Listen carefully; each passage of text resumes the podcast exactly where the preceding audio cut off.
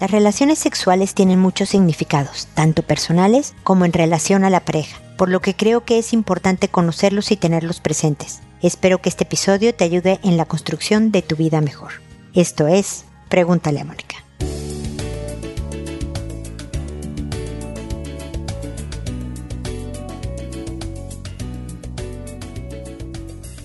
Bienvenidos amigos una vez más a Pregúntale a Mónica. Soy Mónica Bulnes de Lara, como siempre, feliz de encontrarme con ustedes en este espacio que tiene un poco más de frío porque acá en Chile ya llegó el otoño. Pero bueno, nada que un suéter no pueda solucionar por el momento. El día de hoy vamos a hablar de las relaciones sexuales que conozco personas, sé de gente que consideran que una relación sexual es solo una función corporal, no tiene un mayor significado en la relación con el otro. Y yo difiero, porque en ningún otro momento somos más vulnerables, nos entregamos por completo, si lo estamos haciendo bien, nos enseña humildad y nos hace receptivos al otro como cuando estamos dentro de una relación sexual. Lo he dicho en muchas otras ocasiones en este mismo podcast, que significa también el me aceptas y te acepto. A pesar de que conozco tu lado oscuro, a pesar de que hemos discutido, que sé tus defectos y debilidades y demás, aquí yo estoy diciéndote que sí, que eres importante, que quiero contigo, que además me gustas, ¿no? Entonces, fíjense todos los impactos que tiene esto para la persona, el reforzar la autoestima, el ser lo suficientemente valiente, aunque se, estés muerto de miedo, que te entregas a otro, que te pones vulnerable. Entonces, esto es algo personal, pero es también algo con el otro. Por lo tanto, las relaciones sexuales son importantes, no es cualquier cosa. Por eso hay que tener cuidado con las, ¿cómo le llaman en México? Las canas al aire, ¿no? Como el una noche de copas. Entonces no significó nada para mí, por eso no es que, o sea, te fui infiel, pero no es tan grave. Sí, tiene una gravedad importante. Y por eso es importante, estoy repitiendo mucho la palabra importante, considerar el sexo casual, porque en algún momento tu ser personal, tu ser como persona, se va a ver tocado se puede ver herido porque algo pasó que afectó la imagen que tienes de ti misma, el concepto que tienes de ti mismo, tu autoestima. Entonces, consideren que el sexo es importante. Consideren con quién lo van a tener y por qué lo van a tener. Todo eso creo que hará que como parte de construirte una vida mejor, como decía en la introducción, las relaciones sexuales incorporen, complementen, le sumen a las cosas buenas que tienes en la vida porque le das el peso que como persona y como pareja tiene algo tan significativo. Este es mi comentario inicial. Espero que en la reflexionada sobre el tema me puedan comentar qué opinan, me puedan preguntar cosas al respecto tal vez. Ya saben que lo pueden hacer a través de www.preguntaleamónica.com en el botón envíame tu pregunta. Recuerden también seguirme en redes sociales para que tengan más herramientas en esta construcción de un buen destino, porque ahí pongo frases y videos y citas que pueden ayudar a, este propósito. Y finalmente, no olviden dejarme algún comentario en la plataforma donde escuchan este podcast, porque de esa manera apoyan la difusión de este proyecto que busca ayudar a quienes más se sumen a esto, a tener una vida mejor, una vida más feliz y ahora me dispongo a resolver sus consultas, a comentar sus consultas que como saben lo hago por orden de llegada, que a todo mundo le cambio el nombre para que conserven su anonimato, que incluso cambio si me ponen datos personales en el mensaje o el país en el que viven o de donde son originarios, también lo quito, porque lo que quiero es que tengan la tranquilidad de que nadie sepa quiénes son ustedes y que una vez que he respondido a la consulta en el episodio y este se publica en la página, le mando a los que me consultaron un correo que dice el número del episodio, el título del episodio, el nombre que le inventé a esa persona y además anexo el enlace del episodio para que directamente puedan ir sin mayores complicaciones a escuchar mi respuesta a su consulta. Siempre contesto, me puedo llegar a tardar aproximadamente dos semanas en, responder, pero tengan la seguridad de que voy a llegar con mis comentarios al respecto, que espero complementen lo que ustedes ya hayan empezado a hacer sobre el tema que me escriben, pero agradezco la paciencia y la comprensión sobre esta tardanza. Lo hago por audio a través de este podcast y no les contesto directamente al correo porque me escuchan más gentes de las que me escriben y la idea es poder proponer al contestarle a uno ideas, estrategias y demás que puedan ayudarle a otros que estén en una situación similar. Así que bueno, explicada la estructura del programa, empiezo hoy con Amir, que me dice, buenas tardes, quería saber la solución o alguna orientación con ayuda a la inconstancia lo que ha llamado mi psiquiatra la batería interna que tengo. Tiene tiempo limitado, a la que algunos su motivación, su actuar prolongado, su crianza, sus habilidades, capacidades, herramientas, etc., hace que sean diferentes a mí. No sé si es por mi trastorno esquizoafectivo o que sufrí mucho en mi niñez de negligencia y abandono. ¿Por qué no puedo formar hábitos? Terminar lo que empiezo. Eso que es desafiante y por más de cinco días. Me faltan medicamentos, uno que le dé al palo al gato, es un dicho de mi país, un mejor profesional terapeuta, psicólogo, psiquiatra, pero lamentablemente soy de escasos recursos y solo puedo acceder al sistema de salud público. Con el agrado de escribirle y esperando que se encuentre bien, me despido. Amir, muchísimas gracias por tu consulta. Parte del por lo que surgió Pregúntale a Mónica era precisamente para dar apoyo a quien no pueda o no quiera invertir en una terapia psicológica o psiquiátrica. Entonces yo espero que mi asesoría, mis comentarios, que no son ni cercanamente terapia, pero tienen la intención, por supuesto, de, de ayudar de promover el trabajo de cada uno de ustedes en lo que están buscando hacia el objetivo que están buscando. Entonces, tú me dices que por qué procrastinas, ¿no? ¿Por qué no duras en un proyecto y no terminas lo que empiezas? Y me hablas de tus trastornos o de tu crianza y de tu infancia, ¿no? Y pueden influir, definitivamente pueden influir, porque somos producto de nuestra historia y de nuestra personalidad también pero te puedo garantizar, Amir, que personas que no tienen un trastorno esquizoafectivo o no sufrieron negligencia o abandono en su infancia, también pueden tener problemas de motivación y de lograr por mucho tiempo realizar la misma tarea. Entonces la buena noticia es que se puede ir trabajando en esto para mejorar. Es posible, Amir, que siempre batalles con esto. Hay gente que, por ejemplo, es ansiosa, ¿no? Y que no se le va a quitar. El ser ansioso es parte de su personalidad, pero puede aprender muchísimas estrategias para manejar mejor esta ansiedad y, por lo tanto, moverse mejor por el mundo, ¿me explico? Entonces tú también, Amir, puedes ir creando nuevos hábitos, aunque yo sé que tu pregunta es ¿por qué no puedo formar hábitos? ¿No? Terminar lo que empiezo. Mi sugerencia es que hagas una lista de muy corta, de tres a cinco cosas que quieras lograr. Puede ser de algo profesional, puede ser algo personal. Haz una lista. Y solo vas a trabajar en el número uno, no en esa lista completa. Vas a trabajar en el número uno. Entonces, ya que escribiste lo que estás buscando, trata de acomodarlo de lo más lo que te interesa primero lograr y hasta lo último, aunque la lista sea más larga, aunque tengas muchas más cosas. Deja de tres a cinco objetivos y acomódalos por orden de importancia. Y solo vas a trabajar en el primero. Entonces vas a agarrar el primero y lo vas a desglosar en pasos. Te voy a poner un ejemplo, uno general. Quiero ser más ordenada, ¿no? Por decirte un ejemplo que puede no aplicar a tu caso, pero bueno, nada más lo voy a decir para ilustrar mi punto. Quiero ser más ordenada. Ok, en este orden voy a empezar con el mueble de cajones que hay en mi habitación. Entonces, dentro de todo el orden que puede implicar todo el lugar en donde vives, tu habitación, la cocina, el comedor, lo que sea, solo vas a ir a tu habitación y al mueble de cajones, no a toda tu habitación. Fíjate cómo estoy desmenuzando y haciendo pequeñito este objetivo primero. Entonces, antes del domingo X del mes X, voy a ordenar los cajones de arriba si quieres desmenuzarlo un poco más para que esta pila que la tienes un poco descargada, tu pila interna, no se agote. Entonces antes del domingo, hoy es martes. Antes del domingo voy a tener los cajones de arriba, que son dos y chiquitos, en mi caso, organizados. Tiré lo que nos sirve, doné lo que es donable y conservé y ordené lo que se debe de quedar. Y ya.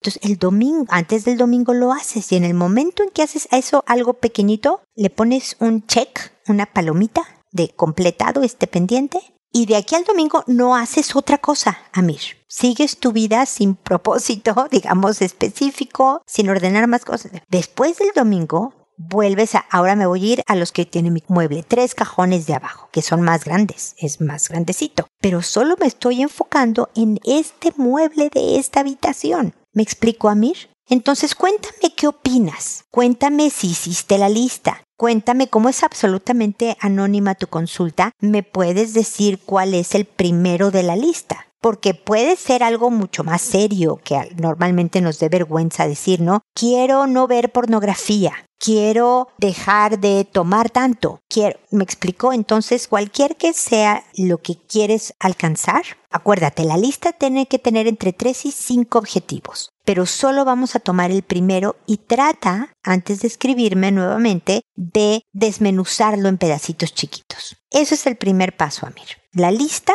con los 3 a 5 objetivos, cuál va a ser el primero que vas a lograr y ojalá el desmenuce, sigue solo escribiendo, el desmenuce de este primer objetivo de cómo lo puedo partir en pedazos pequeños. Hasta ahí vamos a trabajar, Amir. Ojalá me vuelvas a escribir y sigamos en contacto para acompañarte en este proceso de a lo mejor no aumentar tu batería interna, porque a lo mejor es la energía que tienes, pero de saberla utilizar mucho más eficientemente. ¿Ok? Así que seguimos en contacto, espero tu nuevo correo. Luego está Bono, que me dice, hola Mónica, ¿es bueno compartir la contraseña del celular con tu pareja? Recientemente en redes sociales vi una publicación acerca de este tema y las opiniones estaban divididas, unas a favor y otras en contra. Desde mi punto de vista, cuando tu pareja te pide compartir la contraseña del celular es porque ya hay problemas. Además, si alguien te quiere ser infiel, lo hará con o sin el celular. Creo yo que una relación sana y estable no debería haber la necesidad de pedir contraseñas. Ni siquiera te pasa eso por la mente, ni andar espiando en sus cosas. En el celular también puede haber cosas muy privadas entre él y sus familiares o amigos que la pareja no tendría por qué enterarse. Yo soy de la idea de que no se debe compartir la contraseña del celular y si se llega a ese punto ya es una señal de alarma. ¿Tú qué opinas? ¿Es sano que tu pareja tenga acceso sin restricción a tus mensajes y redes sociales? ¿Hasta qué punto es sano compartir todo, todo con tu pareja? ¿Cuál es la mejor manera de manejar esta situación en caso de que se presente? Bono, una muy buena consulta, unas buenas preguntas, porque yo creo que esto es algo recurrente que le pasa a muchísimas parejas, ¿no? Y me vas a odiar por esto, Bono, pero es una decisión personal. Tú me dices, yo en particular no me gusta compartirla. ¿no? Y veo como señal de alerta que alguien te la pida. Desde luego que cuando alguien te está pidiendo tu contraseña para revisar, ya hay problemas desde antes, Bono. Ya lo de menos es que te estén pidiendo la contraseña. Ya hay una celopatía aquí importante o ya han dado muestras la pareja de que la relación está en problemas. No, la petición de la contraseña es solo un síntoma pero te pueden pedir la contraseña para 50 mil cosas. Desde luego yo tengo contraseña en mi celular, hasta por seguridad. Me roban el celular, pues que no tengan acceso tan rápido a mis cosas, ¿no? Darme un tiempecito para ver si puedo bloquear algo. Pero no solo mi marido, toda mi familia, mis hijos, pues, saben mi contraseña. La verdad es que la saben. Y normalmente es porque agarraron el celular para googlear algo o porque quieren poner una canción en Spotify que me quieren enseñar y el que estaba cerquita era mi celular. Me explico para algo muy casual. Yo que piense así algo de que, híjole, me daría vergüenza que vieran esto en mi celular creo que no tengo nada, ¿no? Estoy pensando ahorita que me lo estás diciendo, pero en realidad en general, cuando no tienes nada que ocultar, no tienes problema en darles tu celular. Me pasa a veces con mis hermanas que me, una está manejando y me dice, oye Mónica, por favor contesta este mensaje diciendo bla, bla, bla. Ay, pues espérame, no tengo, hermana mía, este, no tengo tu clave, ya se desbloqueó el celular. Ah, es el número y me lo dan, porque es para algo muy puntual. Me puedo memorizar el número y tratar de buscar algo después, pero entonces quiere decir que ya hay problemas, bueno. Entonces, para mí no es tema, porque en este momento mis relaciones están normales y sanas. Si mi esposo me dijera, oye, dame tu clave, que no la necesitaría, pero ya la sabe, y estoy revisando, esto no es, no es mi primer señal de alerta. ¿Me explicó? Ya sabíamos que teníamos problemas. ¿Y cómo? ¿Me escultaste mi celular? Es una suma más. Pero si tú eres la persona que no le gusta compartir, y porque lo último que me preguntas es cuál es la mejor manera de manejarlo, si tu pareja te pide, oye, ¿me das tu contraseña? Para algo casual, como te digo, ah, fíjate que quiero que escuches esta canción y ahorita está tu celular aquí, o yo voy manejando y quiero que me contestes ese mensaje para algo casual, pero por principio yo no doy mi celular, dilo tal cual. ¿Sabes qué? No me gusta compartir eso. Ay, pero qué raro, porque ya sé, soy rarísima. O rarísimo en tu caso, ¿no? Así soy. No sé, es, son de las cosas que, que es como, voy a ser muy prosaica en mi ejemplo, es como ir al baño. A mí, Mónica Buldes, no me gusta que nadie entre cuando estoy en el baño. Es como mi momento privado, ¿no? Y hay personas que no les importa, mujeres que entran al baño mientras la otra está sentada haciendo pipí y la otra entra y sale sin ningún problema. Ok, hermanas, parejas, lo que sea. Hay parejas que no tienen problema en que yo entre o tú entres al baño cuando yo estoy ahí, para ser más discreta. Y a mí no me gusta es mi momento privado. Bueno, puedes decir, ya sé, esto es muy raro, pero este es mi espacio privado. Entonces, ¿qué quieres? La música, te traigo tu celular, lo veo después o yo lo hablo y yo lo busco o me espero a estacionarme para contestar el mensaje. Ay, pues qué rara eres. Pues sí, ya lo sé. Ni modo, quiéreme así de rara, ¿no? Entre menos peso y le des cuando no pasa nada, también suena que es algo que es una característica tuya, por manía tuya, cosa tuya, pero que no tienen ninguna implicación de sospecha. Depende de cómo lo expongas, ¿no? Yo creo que como tú me dices, ¿hasta qué punto es sano compartir todo, todo? No, no todo, todo se comparte. No todo, todo. Cada quien escoge sus cosas privadas, que esto es solo para mí. Y yo creo que se vale perfectamente. Espero haber resuelto tu consulta, Bono. Si no, desde luego vuélveme a escribir y seguimos peloteando ideas, ¿ok? Seguimos en contacto. Coralina me dice ahora, hola Moni, estoy separada del papá de mi niño de 8 años. Saliendo de la escuela a mi niño lo llevan a la casa de su papá, quien hace home office, y pasa ahí tres horas en las que yo llego por él. Mi hijo nota que su papá toma mucha cerveza y fuma, no lo hace frente a él, le dice muchas mentiras y ahora le encontró preservativos. Le cuestionó sobre los preservativos y su papá le respondió que se los habían metido en su mochila sin que se diera cuenta. Anteriormente llegó a encontrar ropa interior de mujer en su recámara y algunas ocasiones a una chica que se quedaba a dormir. La chica pasó ocupando la recámara del niño por un corto tiempo, por lo que se llevó ahí sus pertenencias. Ahora mi hijo ya no quiere ir con su papá y ha empezado a insultarlo. Dice que ya no quiere ir a casa de su papá porque es un borracho mentiroso. Lo veo muy dolido y enojado. No quiero que pierda el cariño que le tiene a su papá, ni que le falte el respeto, pero no sé cómo actuar. Yo no tengo comunicación con su papá porque conmigo es muy ofensivo y me culpa mucho. Ayúdame, por favor. ¿De qué manera puedo manejar esta situación? Muchísimas gracias, Moni. Te mando un afectuoso saludo. Te escucho desde que inició el podcast. Mi querida Coralina, eres una veterana. Te pregúntale a Mónica. Muchísimas gracias. Y lamento mucho lo que está pasando a tu hijo, porque, porque esa rabia es dolor.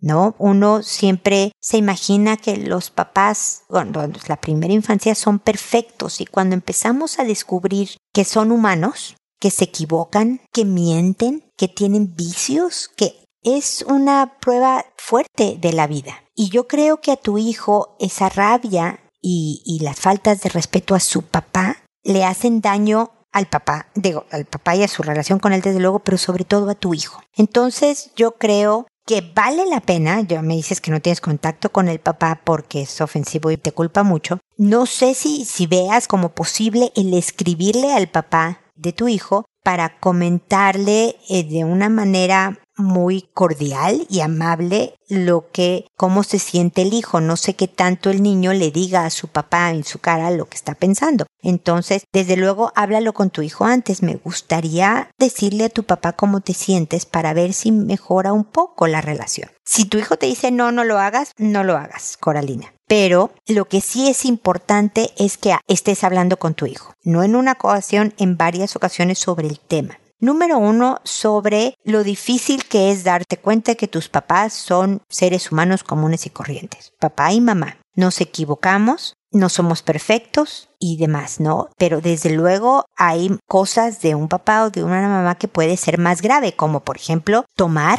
en exceso es malo, definitivamente no es bueno para la salud. Y fumar no es bueno para la salud, o sea, tampoco es ocultarle de que no, no es tan grave y demás, ¿no? Y es difícil aceptarlo, pero hijo, es tu papá, te quiere. Y aunque no tienes que ser su mejor amigo, por supuesto, vale la pena que por lo menos no le faltes al respeto. Aunque tengas razón en lo que estás diciendo, es bueno que para que no cargues piedras en el zapato, como decimos en México, para ti el tratar de soltar. Desde luego puedes ir menos a casa de su papá, o sea, tendrías que organizar a lo mejor otra forma de que salga de la escuela y, se lo lleven a otro lado a tu hijo en lo que tú llegas, explicando, le van a tener que avisar al papá, oye, ya no quiere estar tanto contigo. Tal vez eso ayude a que el papá sea más cuidadoso en sus hábitos porque impactan al hijo. ¿No? De manera que le ayudes a tu hijo a dosificar la cantidad de tiempo que ve a su papá en este momento en que lo encuentra tan doloroso. Yo le diría tan doloroso a tu hijo ver a su papá como está ahorita, ¿no? Pero ayúdale a que no le falte el respeto, a que hable de él diciendo no me gusta que tome o no me gusta que fume, pero que no le diga borracho. Mi papá dice las cosas de una manera que yo me veo que no son así, ¿no? O sea, es, me cuenta mentiras, puede decir pero el tono y la forma de borracho mentiroso ya es una falta de respeto, me explico. Entonces ayúdale a, descargar piedritas en su zapato porque a él le hace mal. Y si van a tener que planear una nueva estructura de cuidados de tu hijo, si estar todos los días en casa de su papá le está afectando tanto, ¿no? Así que creo que vale la pena hacerle caso si te dice ya no quiero ir con él. Y a lo mejor no dejarlo de ver por completo porque necesita la presencia de su papá en su vida, pero sí dosificar un poco las visitas, ¿no? A ver si el papá arregla un poco el escenario para que la visita sea más agradable también para su hijo. Es bien, bien importante en su formación. Ok, Coralina, espero que sigamos en contacto de todas maneras. Dominga me dice, buenas tardes, tengo un sentimiento que me incomoda y me pone triste. No quiero pasar tiempo con mis hijos de 5, 7 y 10 años. Son demandantes, juegan frenéticamente, pelean, no quieren hacer tareas y me dan un sentimiento de culpa enorme. Yo soy paciente, amorosa, muy amorosa me pone, pero me sacan de mi sano juicio. El otro día tomé un whisky solo para emborracharme y soportar la tarde con ellos. No podía con la realidad. Ese día había hecho pastel, la casa limpia, me había puesto linda y estaba de buen humor. Al esperar su bus de la escuela y verlos bajar, comenzaron los gritos y peleas. Llegaron a la casa y tiraron sus útiles por ahí, regaron agua, querían acabarse la torta. Tengo un sentimiento de culpa muy fuerte porque no disfruto su compañía. El otro día me puse a, ver internados. No me veo fuerte para criarlos. Tienen mucha energía y un nivel demandante, demanda insolente. Yo de niña jugaba con mis juguetes y leía, no andaba demandando atención todo el rato. Y esto no son solo mis hijos, son todos los niños ahora. ¿Qué pasa? Si mi generación nos traumaron por la falta de atención, estas generaciones estarán traumadas por tanta atención. Yo ya no doy. A mí me vendieron una maternidad que no existe. Veo a todas las mamás cansadas, culpables, haciendo lo imposible por mantenerlos activos, entretenidos. ¿Por qué? Ay, Dominga, yo espero que no sean todas las mamás. La verdad es que sí, la crianza es demandante, pero no debe de llevarnos a tomarnos un whisky para poder soportar una tarde con los hijos, ¿me explico? Creo que tú sí ya estás sobrepasada. No me cuentas de tu esposo y de si apoya y le entra a la crianza. Es bien importante que, porque me pusiste que eras casada en, la información que me das, es bien importante que sean equipo en esto, porque tú para poder tener un poco de más pila necesitas escapes. Necesitas a lo mejor que las mañanas de los sábados sean mañanas padre-hijos, de manera que tú puedas tener toda la mañana para descompresarte. ¿Cómo se dice? Quitarte la presión, pues lo voy a decir bien. ¿Me explico? Necesitas de una red de apoyo para que tengas momentos de libertad y de cuidado personal porque tus hijos, si son estos niños que demandan tanta energía, y créeme que en muchas generaciones los ha habido, tú fuiste una niña tranquilita. Yo conozco, por no decir quiénes eran familiares y quiénes eran amigos, hijos tranquilos e hijos sumamente inquietos y demandantes de cuidados de atención, ¿no? Familias que ir al hospital porque el pequeñito se enterró un vidrio, se rompió un brazo, se, por la inquietudes de los es común, me explico. Pero estas mamás de niños de alta energía son las que precisamente más requieren de espacio, de tranquilidad, pero lo tienes que armar tú con la ayuda de los demás. Y también te sugiero algunos cursos sobre educación de hijos. Porque una cosa es que sean niños inquietos y otra cosa es que todo sea pleito, que hagan desastres, que no puedan controlarse. El autocontrol es fundamental para que puedan hacerse buenos adultos. ¿no? Entonces, yo no creo que el internado sea la solución. No puedo decirte que no te sientas culpable, te vas a sentir como te sientas. Yo creo que no hay razón para la que te sientas culpable. No es que seas una mala madre, es que tienes hijos de alta energía y eso agota. Y por eso a veces dices, qué barbaridad, como quisiera que ya fueran adultos y estuvieran independientes en su propia casa, ¿no? Entonces, pero creo que aquí falta estrategia educativa, Dominga. Entonces, busca, escucha, pregúntale a Mónica. Lo ofrezco porque no cuesta. Ahí he hablado mucho de educación de hijos, hay muchísimos episodios y puedes ver cómo algunas estrategias, pero a lo mejor un buen taller de educación de hijos te ayude para mejorar ciertas cosas y sobre todo construirte esta red de apoyo. Necesitas espacios de libertad, de descanso, para venir con fuerzas renovadas a manejar a tus muchachos, que requieren mucho de ti, pero espero que recuperes la visión de la maternidad. Es difícil, es desafiante, tiene su etapa agotadora, pero la verdad es que por lo menos a mis ojos es muy padre la maternidad, pero no como tú estás ahorita, es lógico, es lógico que tú ya no puedas soportar. No te vayas por el alcohol, vete por la red de apoyo, por cursos, por espacios donde tú puedas recargar pilas. ¿Recuerdas mis burbujas de bienestar? Dominga, sígueme escribiendo para acompañarte y ayudarte en este proceso de, porque te faltan muchos años de crianza todavía, el mayor tiene 10 años. Entonces las cosas se van a calmar, créemelo pero ahorita es necesario fortalecerte, porque no te mereces este trato. Me explico, no te mereces esta vida y hay que armarse una mejor, pero tienes que ser tú este arquitecto porque nadie lo va a hacer por ti, Dominga, ¿ok? Así que aquí estoy yo para hablar del respecto, para que te desahogues, te dé algunas ideas, etcétera. Por favor, mantente en contacto, ¿ok? Y espero también amigos que nos volvamos a encontrar en un episodio más de Pregúntale a Mónica. Y recuerda, siempre decide ser amable. Hasta pronto.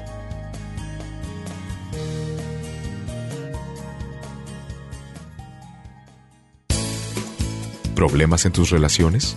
No te preocupes, manda tu caso, juntos encontraremos la solución.